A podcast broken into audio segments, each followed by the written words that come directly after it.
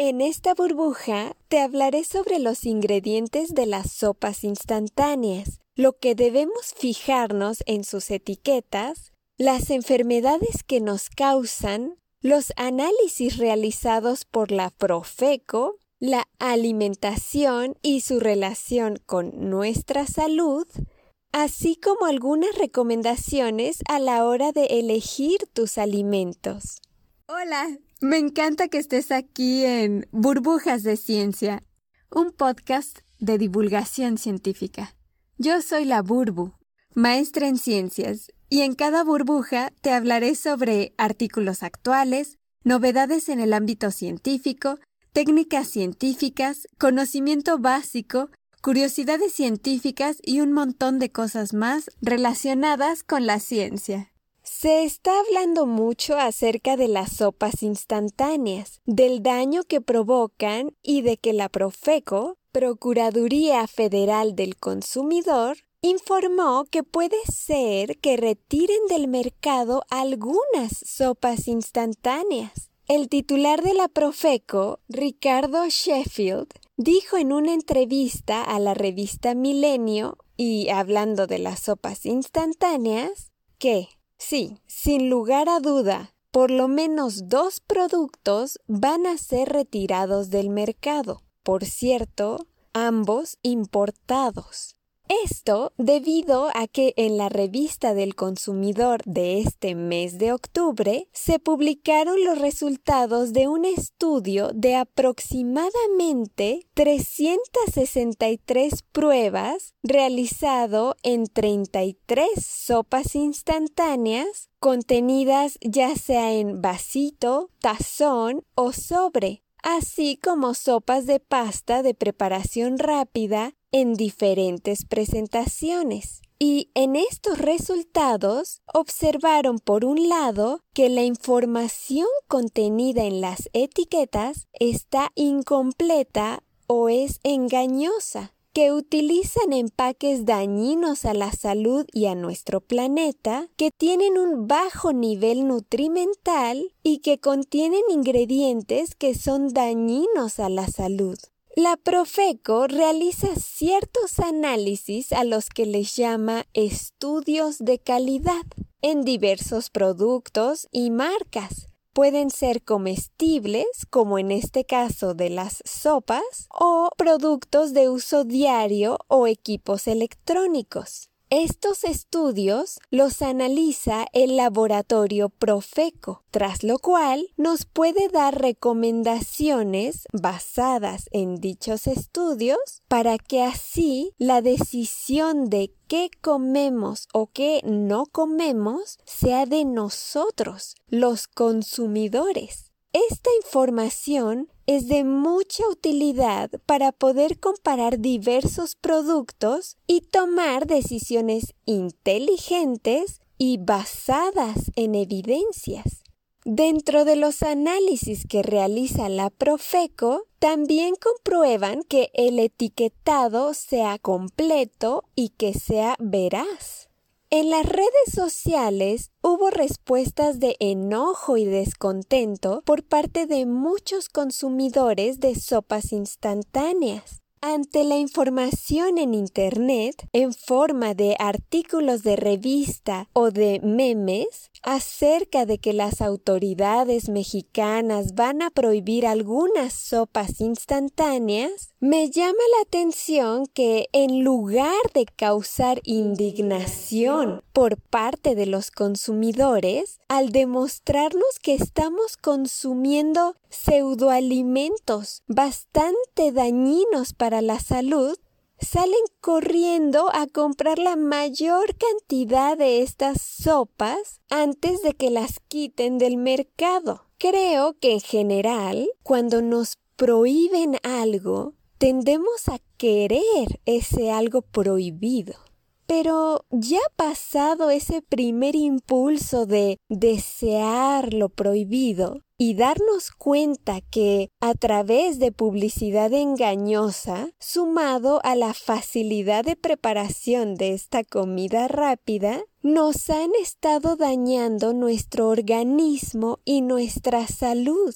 creo que nuestro impulso debería de ser de dejar de consumir ese producto a la brevedad posible. Finalmente, recordemos que la decisión de dañar a nuestro cuerpo y llevarlo a un estado de salud precario debido a la mala alimentación reside en nosotros porque nosotros somos los que nos llevamos ese producto a la boca, aún a sabiendas de que es un producto lleno de ingredientes que dañan diversos sistemas y nos pueden causar una cantidad impresionante de diversas y muy pero muy feas enfermedades, unas que incluso nos pueden llevar a la muerte.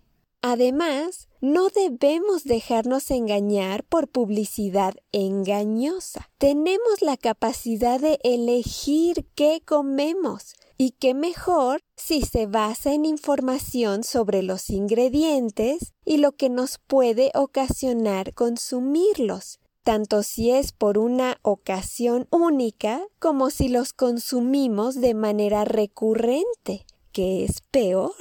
Existe una norma oficial mexicana donde vienen las especificaciones que deben tener las etiquetas de los alimentos y bebidas. Esta norma les dice a los fabricantes qué información deben poner. La norma dice, la información contenida en las etiquetas de los alimentos y bebidas no alcohólicas debe ser veraz y describirse y presentarse de forma tal que no induzca a error al consumidor con respecto a la naturaleza y características del producto. En el etiquetado de los alimentos es requisito encontrar el nombre o denominación del producto, si tuvo algún tratamiento se debe indicar, Lista de ingredientes, incluyendo coadyuvantes y aditivos, la cantidad del contenido neto del producto, instrucciones de preparación, nombre y dirección del fabricante o comercializador, país de origen, identificación del lote, fecha de caducidad o de consumo preferente y presentación de la información nutrimental, entre otras cosas. Simplemente con leer la etiqueta de lo que estás consumiendo, te puedes dar una idea bastante buena de si eso aportará beneficios a tu salud o por el contrario, la deteriorará.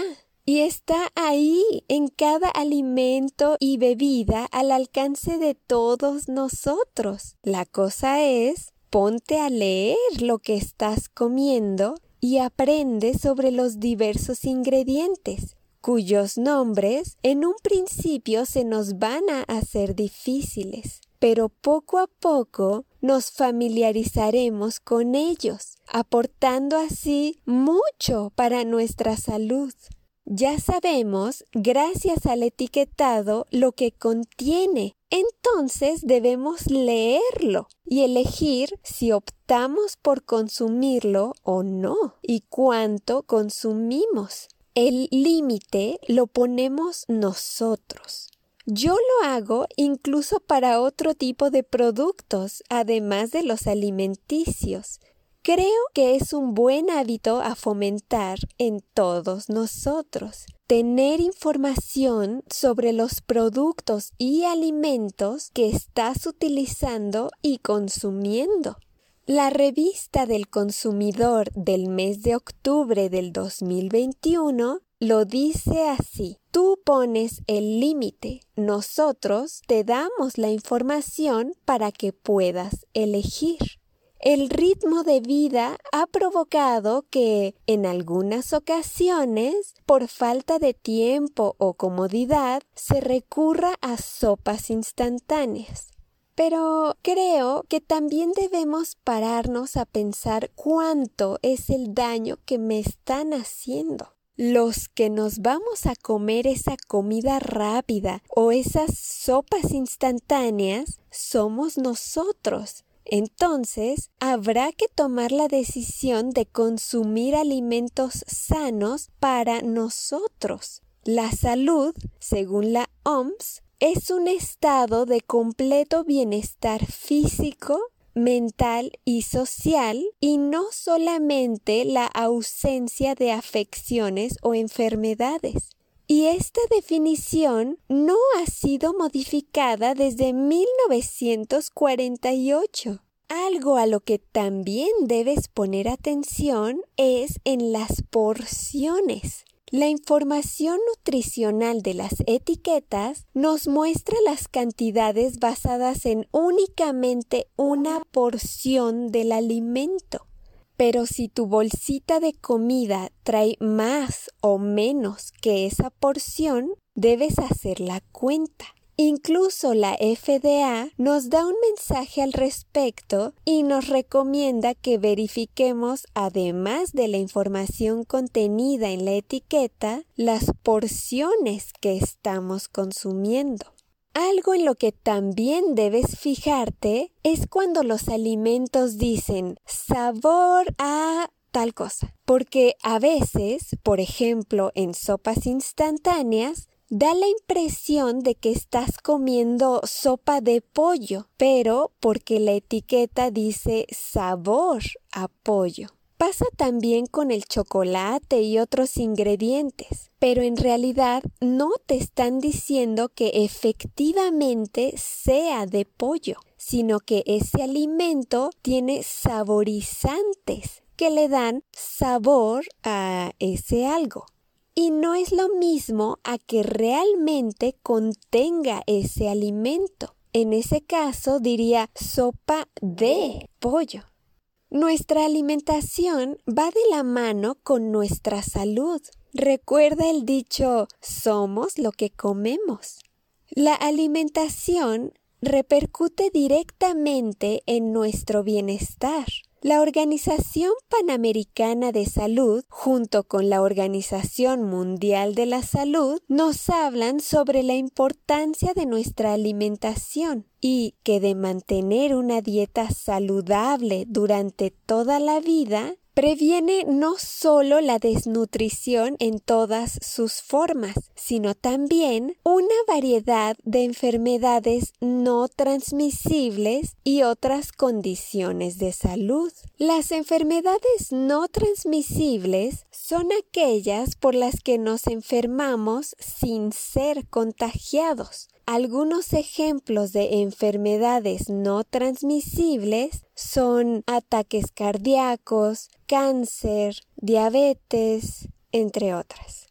En cambio, el caso de la enfermedad COVID-19, que es una enfermedad transmisible, Existen varios factores como el aumento de la producción de alimentos procesados, la rápida urbanización y el cambio de estilos de vida que han modificado nuestra forma de alimentarnos. Y es que muchos alimentos procesados son prácticos, duran mucho tiempo y son fáciles de consumir, además de que nos dan la sensación de estar satisfechos, nos aportan saciedad.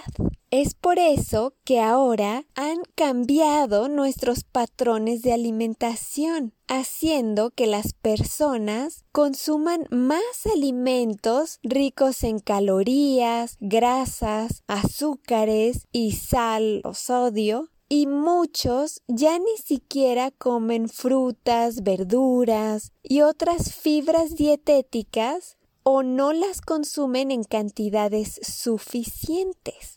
Estos cambios en nuestros patrones alimenticios nos traerán consecuencias de salud que podremos observar en corto, mediano o largo plazo y están afectando nuestra calidad de vida. Una mala alimentación ocasiona problemas graves de salud en toda la población. Tenemos aumento de obesidad, aparición de diversos tipos de cáncer, alergias a la alimentación y enfermedades crónico-degenerativas, entre otras. La forma que tenemos de protegernos contra este deterioro en nuestra salud es eligiendo cuidadosamente los alimentos que consumimos, de preferencia que no sean procesados, pero si lo son, debemos elegirlos basándonos en la información que ya nos viene desglosada en su etiqueta no en si sabe rico o sabe feo ese alimento, no si su preparación es fácil y rápida, no en si está de moda o no, o por algún otro impulso que no sea tener nuestra salud como prioridad. Y es verdad que actualmente sufrimos más de lo que yo llamaría ataques mercadológicos, pues constantemente nos venden productos malos que parecen buenos. Además, tenemos cada vez un ritmo más acelerado de vida y eso ha propiciado a que nos puedan vender la idea de que estamos ahorrando tiempo al preparar este tipo de comida rápida, cuando en realidad ese tiempo nos puede costar muy caro. Hace apenas unos días, Ricardo Sheffield, el titular de la Profeco, lo dijo con una frase que me gustó mucho. Dijo, uno de los análisis que realizamos tiene que ver con estas sopas instantáneas que se han vuelto muy populares en el país, que las usan mucho para matar el hambre. Hay que tener cuidado, no vayan a matar más que el hambre. La Profeco dice que como consumidores tenemos el derecho y la obligación de informarnos. Ellos dan la información, pero nosotros debemos utilizarla a nuestro favor. Cada sopa instantánea utiliza diferentes ingredientes. Varían dependiendo la marca pero también varían según el sabor de cada sopa. Los ingredientes más comunes utilizados son harinas, verduras, grasas vegetales y o animales, potenciadores de sabor, azúcares, antioxidantes sintéticos como el TBHQ, sazonadores, conservadores y colorantes. Hay sopas que incluso se componen de más de 30 ingredientes. Estos ingredientes nos aportan, tras cocerlas e ingerirlas, agua, proteína, carbohidratos, grasa y sodio. De los potenciadores de sabor más utilizados y que están autorizados por la Secretaría de Salud en México la FDA de Estados Unidos y el Comité Mixto FAO-OMS de expertos en aditivos alimentarios, llamado también GECFA con C, son el glutamato monosódico, inosinato, guanilato de sodio, extracto de levadura, proteína hidrolizada de soya, la función que tienen los potenciadores de sabor es aumentar el sabor de los alimentos, haciéndolos más atractivos para el consumidor. Estos hacen que la lengua sea más receptiva a los sabores salados y fuertes. Uno de los aditivos potenciadores de sabor más utilizado en los alimentos procesados es el glutamato monosódico. Este concentrado es extraído de plantas como el betabel o la caña de azúcar. Y aunque solito tiene un sabor desagradable, al agregarlo a la comida potencializa sabores agradables. Una exposición crónica puede aumentar potencialmente los riesgos a la salud.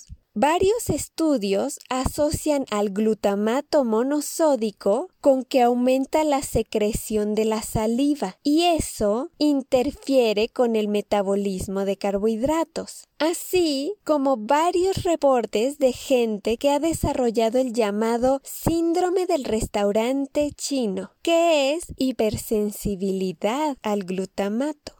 Pero en el 2019, varios científicos de Rumania, Grecia, Turquía y Nueva York sacaron un artículo en el que hacen un recuento de otros estudios en los que muestran varios efectos adversos del glutamato monosódico, pero que no han podido demostrar que sea debido a que se consuma en los alimentos. Por ello, es un tema que es controversial. Dentro de lo que han publicado estos estudios están problemas de cardiotoxicidad, hepatotoxicidad, neurotoxicidad, inflamación de bajo grado, desórdenes metabólicos y alteraciones premalignas, tumorogénesis, que es una acumulación de mutaciones genéticas en las células que se convertirán en cáncer. Además de aumento en el estrés oxidativo, apoptosis y efectos genotóxicos, así como cambios en el comportamiento. Sin embargo, la FDA catalogó al glutamato monosódico como generalmente reconocido como seguro y el GECFA lo ha declarado inocua con una ingesta diaria admisible no especificada. Pero ya ha habido varios estudios científicos en los que se cuestiona su seguridad a largo plazo. Incluso en noviembre del 2013, la revista del consumidor, en la parte de Laboratorio Profeco Reporta, dice que hay otros estudios científicos en los que prueban que el glutamato monosódico tiene relación con síntomas como dolor de cabeza, sofocación, taquicardia, sensación de presión en la cara, sudoración, adormecimiento de la boca, dificultad para respirar, dolor de pecho, debilidad, también afirman que otros estudios han demostrado que interviene en la parte del cerebro que regula la saciedad, provocando voracidad en el individuo, contribuyendo así a la obesidad, pudiendo provocar además cierta toxicidad a nivel neuronal y hepático. El incremento en el consumo de fideos instantáneos ha hecho que haya un aumento en obesidad, síndrome cardiometabólico e hipertensión. Cuando ingerimos este tipo de comida rápida, como lo son las sopas instantáneas, pasan por el proceso de digestión, cuando consumimos alimentos o bebidas, nuestro cuerpo extrae los nutrientes y lo que puede aprovechar de esos alimentos y lo demás lo desecha. Pero los seres humanos tenemos una gran dificultad para digerir las sopas instantáneas.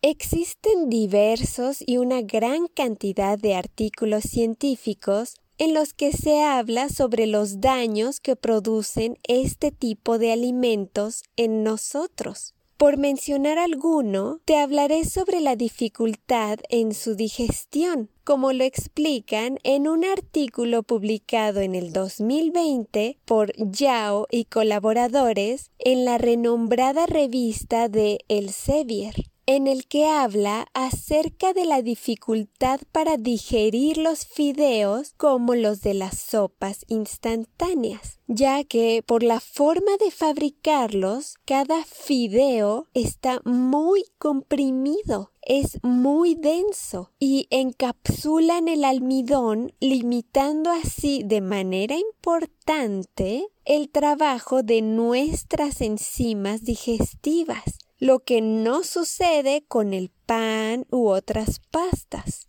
La harina de trigo es el componente principal tanto de los fideos de las sopas instantáneas como del pan o de diversas pastas, pero tienen distintas texturas entre ellos que llevan a diferentes formas en que las tratan nuestras enzimas digestivas. Debido a su difícil digestión y que nuestro cuerpo tarda mucho tiempo intentando digerirla, este alimento contribuye al aumento que existe de obesidad. Aumenta el problema de por sí grave de obesidad que tenemos en nuestra población. En la Universidad de Harvard, en su Escuela de Salud Pública, hablan de que los consumidores de estas sopas instantáneas de fideos son más propensos a desarrollar síndrome metabólico, que es el nombre de un grupo de factores de riesgo de enfermedad cardíaca, obesidad, presión sanguínea elevada, colesterol y azúcar en sangre, los cuales incrementan el riesgo de padecer enfermedades cardíacas y diabetes. Ya tiene años que se sabe de los problemas metabólicos que genera el consumo de los tallarines instantáneos, gracias a los artículos científicos publicados que hablan de la relación directa entre el consumo de estos tallarines de las sopas instantáneas con la obesidad y el síndrome cardiometabólico en adultos. El contenido alto en calorías y la elevada concentración de carbohidratos refinados, grasas y sodio contribuyen a incrementar el riesgo de enfermedades metabólicas. El consumo de este tipo de sopas instantáneas está incrementándose en muchas partes del mundo. En Latinoamérica, México es el segundo mayor consumidor de sopas instantáneas. Sus conservadores son tóxicos. El conservador terbutil hidroquinona o TBHQ, encontrado en muchos alimentos procesados, dificulta la digestión para el humano. El conservador TBHQ es un compuesto químico antioxidante que al reaccionar con los alimentos les prolonga su vida de anaquel y retarda su rancidez o cambios de color, pues además no cambia el sabor ni olor del alimento sobre el que actúa. Este conservador está autorizado por la FDA para utilizarse en varios alimentos, pero en concentraciones muy bajas. Deben ser menores de 0.02%, que son 200 partes por millón. Sin embargo, según la ficha técnica de este producto químico, es un compuesto tóxico si se ingiere. Es tóxico. Además, existen muchos artículos científicos que llevan ya muchos años publicándose y acumulando evidencia de que este conservador TBHQ tiene efectos carcinogénicos. Si te da curiosidad, Puedes encontrar información en la más larga colección mundial de diversos compuestos químicos, llamada PUF-CHEM, seguido, sin espacio. Entonces, ya sabes, si lees en la etiqueta que el próximo alimento que quieres consumir tiene TBHQ o también podría estar como terbutil hidroquinona, ya sabes lo que significa así que mejor no lo consumas. Consume alimento fresco. Este conservador es tóxico y carcinogénico, es decir, causa cáncer. Otro de los ingredientes dañinos en estas sopas es el exceso de sodio, que está presente en la mayoría de las sopas instantáneas. La sal de mesa y el sodio pueden parecer lo mismo, pero no lo son. El sodio es un elemento químico mientras que la sal es un compuesto químico, pues se compone de dos elementos químicos, sodio y cloro. Por eso su nombre químico es cloruro de sodio. Y en ambos casos, tanto el sodio solito como la sal nos aportan sodio y elevan nuestros niveles de sodio causando posibles problemas a la salud. Nuestro cuerpo necesita el sodio para funcionar adecuadamente, pero solamente una cantidad pequeña ya que un exceso de sodio puede resultar dañino para nuestra salud. La OMS recomienda que el consumo diario de sal debe ser menos de 5 gramos, es decir, un poco menos que una cucharita de té de sal por día que equivale a 2.300 miligramos de sodio al día de acuerdo a lo que nos dice la FDA.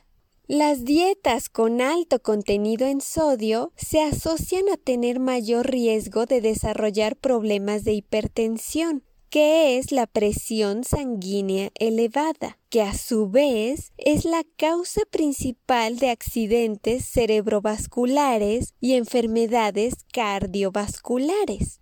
Al menos un 40% de todas las enfermedades del corazón y accidentes cerebrovasculares están relacionadas con la presión arterial alta. Y estas enfermedades representan a su vez el 45% de las enfermedades no transmisibles casi la mitad. Según la Organización Panamericana de la Salud, junto con la OMS, de un 20 a un 35% de la población adulta en las Américas ha incrementado su presión arterial, lo cual representa un riesgo de salud importante. Además, el exceso de sal en la dieta es un posible carcinógeno para el cáncer gástrico y se asocia a enfermedades como la osteoporosis e insuficiencia renal.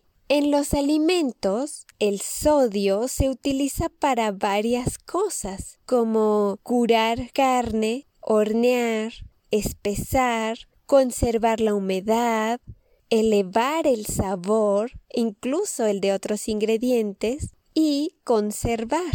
La cantidad de sodio que tienen las sopas instantáneas son excesivas y no solamente por la sal adicionada, sino porque otros de sus ingredientes también contienen sodio, como sucede con algunos aditivos alimenticios comunes, donde incluso su nombre lo dice, como el glutamato monosódico, el bicarbonato de sodio, el nitrito de sodio y el benzoato de sodio. Y de esta manera contribuyen a la cantidad total de sodio indicada en la etiqueta de información nutricional. De hecho, más del 70% del sodio dietético que ingerimos proviene del consumo de alimentos envasados y preparados, y no, como lo piensa la mayoría de la gente, de la sal de mesa que le añadimos a nuestra comida. No podemos confiar en nuestro sentido del gusto, pues un alimento puede tener exceso de sodio y no tener sabor salado. No te dejes guiar por el sabor. Tenemos que leer la etiqueta nutricional para darnos cuenta de cuánto sodio estamos realmente consumiendo. Además, recuerda que comemos varias porciones de alimentos al día. Puede que una sola porción del alimento no tenga exceso de sodio. Pero si lo consumes más de una vez al día, ya estás incrementando tu consumo de sodio diario. Y también hay que sumarle el sodio que contienen los condimentos que le echas a la comida. Tal es el caso de ciertos aderezos. Debemos de ser conscientes de los problemas que genera el sodio y reducir su consumo en la dieta. Dentro del estudio que se realizó a las diversas sopas instantáneas por parte de la Profeco, se encuentran las famosas sopas maruchan. Sí contiene vegetales, pero en una cantidad minúscula. Encontraron en la Maruchan Instant Lunch sabor a pollo 4 gramos de vegetales por cada 100 gramos de producto preparado, lo cual es muy poquito. En otra, Maruchan Bowl con camarón y habanero eran 5 gramos de vegetales por cada 100 gramos de producto. Hay otra Maruchan Ramen que viene en bolsa que declara tener vegetales. Sin embargo, es todavía menor su aportación, pues encontraron en el análisis de laboratorio que tenía 0.01 gramos de vegetales como ajo, cebolla y cebollín por cada 100 gramos. Entonces, imagínate, estas proporciones de vegetales son por cada 100 gramos, pero las bolsitas que venden de las sopas instantáneas generalmente traen menos de eso. Por ejemplo, esta última que tenía 0.01 gramos de vegetales por cada 100 gramos significa que en un empaque de la sopa, que son de 85 gramos, tendrías en realidad de vegetales 0.0085 gramos. Sabiendo esto, mejor muerdes un ajo o te comes un chicharito minúsculo y te aportará más nutrimentos. El consumo de sopas instantáneas, además de que no nos aportan nutrientes, nos pueden ocasionar diversas enfermedades y síntomas, como problemas cardíacos, taquicardias, dolor de cabeza, dolores musculares, aumento en la presión sanguínea, debilidad, sofocación, entumecimiento de la boca o a su alrededor, entre muchas otras. Además de las enfermedades y síntomas causados por los propios ingredientes de la sopa, hay algunas que vienen en un vaso de unicel, lo cual es un problema doble, como lo mencionó la revista del consumidor en su edición de octubre. Por un lado, tenemos las dioxinas que se liberan dentro de la sopa cuando se calienta en el microondas estas dioxinas nos las comemos cuando comemos la sopa y son nocivas para nuestra salud. Y por otro lado, el problema ambiental, pues el unicel es un envase que daña al medio ambiente, no es un empaque ecológico y tarda en degradarse de 500 a 800 años a diferencia, por ejemplo, de un empaque de cartón que se degrada en un año. Te voy a decir algunas consideraciones a tener. Lee la etiqueta del alimento que consumes.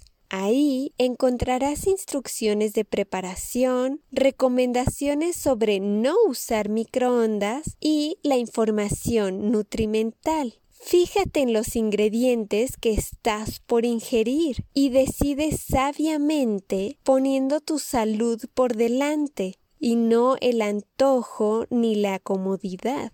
Yo sé que hablan de no consumir en exceso, pero yo diría que de preferencia no consumas comida rápida o empaquetada y nunca está de más. Revisa el estado del envase.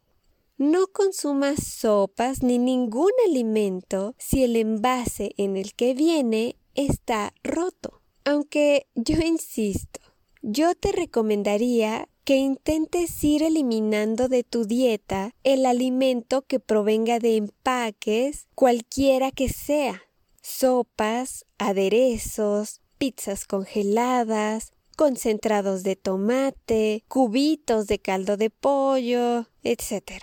Intenta consumir más lo que viene sin empaque, lo más natural posible, frutas, verduras. ¿Quieres comer sopa de pasta? Perfecto. Hazla con harina hazla lo más natural posible y aléjate lo más posible de todo lo que sea comida rápida. Es mejor tardarte un poquito más en su preparación que el costo en tu salud que eventualmente tendrás que pagar. Cuida tu cuerpo. Ahorita puede ser que te sientas bien, pero recuerda que muchas enfermedades como el cáncer van desarrollándose silenciosamente y tienen mucho que ver con lo que comes.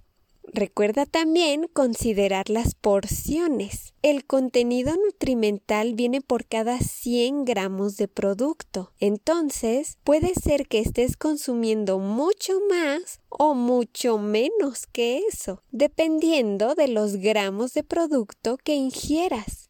Ahora pasamos a las conclusiones. La Profeco dice que como consumidores tenemos el derecho y la obligación de informarnos. Ellos nos dan la información, pero nosotros debemos utilizarla a nuestro favor.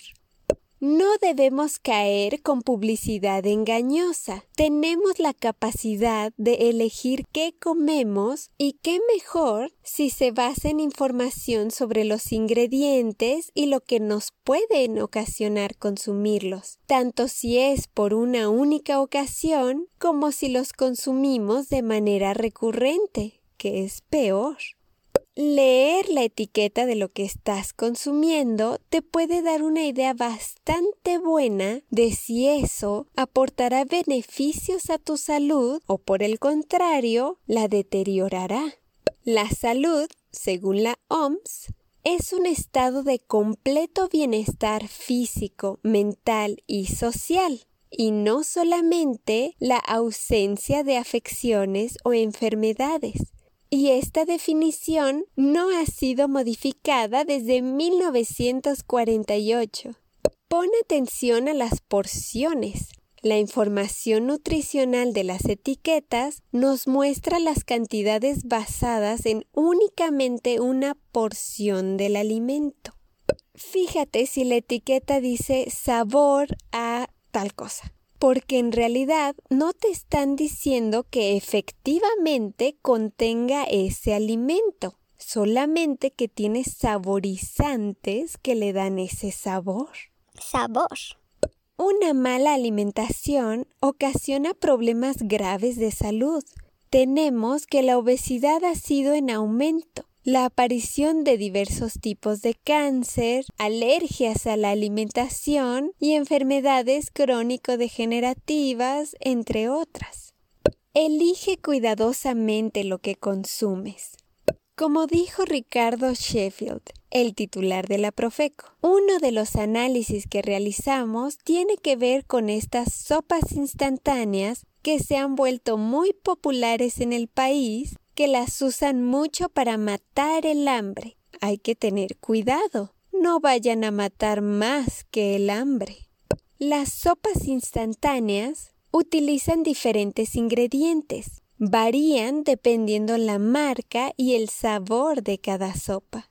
Los ingredientes más utilizados son harinas, verduras, grasas vegetales y o animales, potenciadores de sabor, azúcares, antioxidantes sintéticos como el TBHQ que ya conoces, sazonadores, conservadores y colorantes. Ya te platiqué algunos de los efectos dañinos de varios de estos ingredientes. Si quisieras saber más acerca de algún compuesto químico que está en tu etiqueta y no sabes lo que significa o los daños a la salud que pudiera ocasionar o simplemente tienes curiosidad, te recomiendo meterte a internet y escribir puff Chem, sin espacio, te llevará a una de las más grandes bases de datos de productos químicos donde de manera gratuita puedes encontrar mucha información útil. Muchas gracias por estar aquí. Te recuerdo que también puedes visitarme en Spotify y en YouTube como Burbujas de Ciencia. Te invito a seguirme y suscribirte si te gustan estos temas. Hasta pronto.